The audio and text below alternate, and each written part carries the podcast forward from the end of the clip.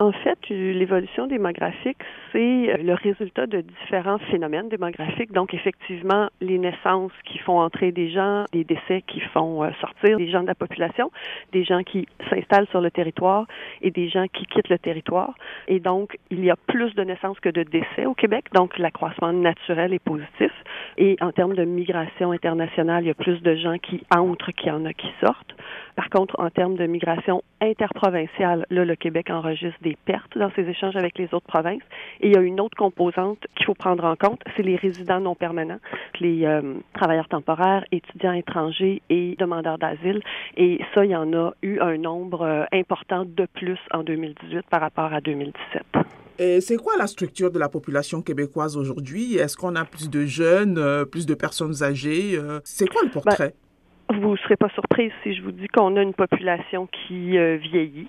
Au 1er juillet 2019, il y avait 21% euh, de la population qui avait moins de 20 ans et 19% qui faisaient partie du groupe des 65 ans et plus. Donc, il y a un peu plus de jeunes que de personnes âgées. Par contre, la part des jeunes tend à être relativement stable ou peut-être diminuer un petit peu, alors que la part des personnes âgées, elle, tend à augmenter.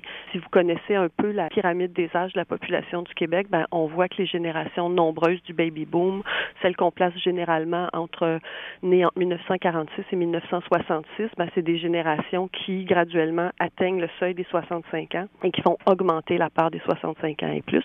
Les 20-64 ans représentent actuellement à peu près 60% de la population et c'est une part qui est appelée à diminuer puisque ben, les mêmes baby boomers, ils quittent le groupe des 20-64 ans et ils entrent dans le groupe des 65 ans et plus. Donc, pour les prochaines années, ce à quoi on s'attend, c'est une diminution du pourcentage des 20-64 ans et une augmentation du pourcentage des 65 ans et plus. Parlant de l'espérance de vie, euh, comment comprendre euh, que cette espérance-là stagne depuis les trois dernières années? Effectivement, c'est, euh, je dirais pas surprenant, mais disons que c'est un peu une tendance qui est en train de changer. Au cours des dernières années, on parlait toujours d'une espérance de vie qui augmentait. Depuis trois ans, on parle plutôt d'une stagnation. C'est sûr qu'au cours des dernières années, il y a plus de décès à cause du vieillissement de la population. Au cours des derniers hivers, il y a quand même eu des hivers de grippe assez importants qui ont fait des petits pics de décès. Pour l'instant, c'est ce qu'on voit dans les chiffres. Par contre, il n'y a pas qu'au Québec où il y a une On observe la même chose dans le reste du Canada et même dans certaines provinces, on observe une euh, diminution de l'espérance de vie. Aux États-Unis aussi, on commence à parler d'une diminution de l'espérance de vie. Donc, on est en train d'examiner ce qui en est par rapport aux causes, mais c'est effectivement une rupture de la tendance des dernières années où l'espérance de vie tendait plutôt à augmenter. Le bilan démontre également que dans la province, les gens ont tendance à rester seuls. Les gens boudent le mariage ou quoi? ça ne veut pas dire qu'il reste seul, mais euh, effectivement, la propension à se marier est pas très importante, puis ça depuis euh, très longtemps. En fait, c'est l'union libre qui est très populaire au Québec. Mais euh, effectivement, ça fait déjà pas mal plusieurs années là, où il y a un peu plus que 20 000 mariages au Québec dans les très très fortes années, justement à l'époque où les baby boomers étaient en âge de se marier, il y avait plus de 50 000 mariages par année, puis c'est effectivement à 80-90% des gens qui se mariaient. Actuellement, selon les calculs, c'est autour de 30% disons 28% des hommes, 31% des femmes qui se marieraient avant leur 50e anniversaire selon les taux qu'on observe euh, actuellement. Par contre, quand on regarde les chiffres sur l'union libre, on voit que même s'il y a effectivement une proportion euh, non négligeable de la population qui vit seule, en fait, il y a quand même aussi une proportion importante de la population qui vit en union libre. S'il faut comparer par rapport euh, au reste du Canada, est-ce qu'on pourrait dire que euh, la population québécoise s'accroît au même rythme que celle des autres provinces du pays? La population du euh, Québec s'accroît un peu moins rapidement que la moyenne canadienne. Au Québec, l'année passée, ça a été autour de 1% alors que dans l'ensemble du Canada, c'était autour de 1,4% Pourtant, 1% c'est une moyenne élevée, je peux dire, par rapport à qu'on observe depuis quelques années euh, au Québec. Il n'y a pas eu tant d'années que ça où la croissance a été supérieure à 1% Par contre, l'année passée, ce 1 %-là plaçait pas le Québec euh, dans les plus rapides, là, euh, loin de là. L'année passée, c'est l'île du Prince-Édouard qui a été la province où la croissance a été la plus rapide. Puis ensuite, il y avait l'Ontario, l'Alberta, la Colombie-Britannique qui ont été des provinces avec des croissances plus rapides.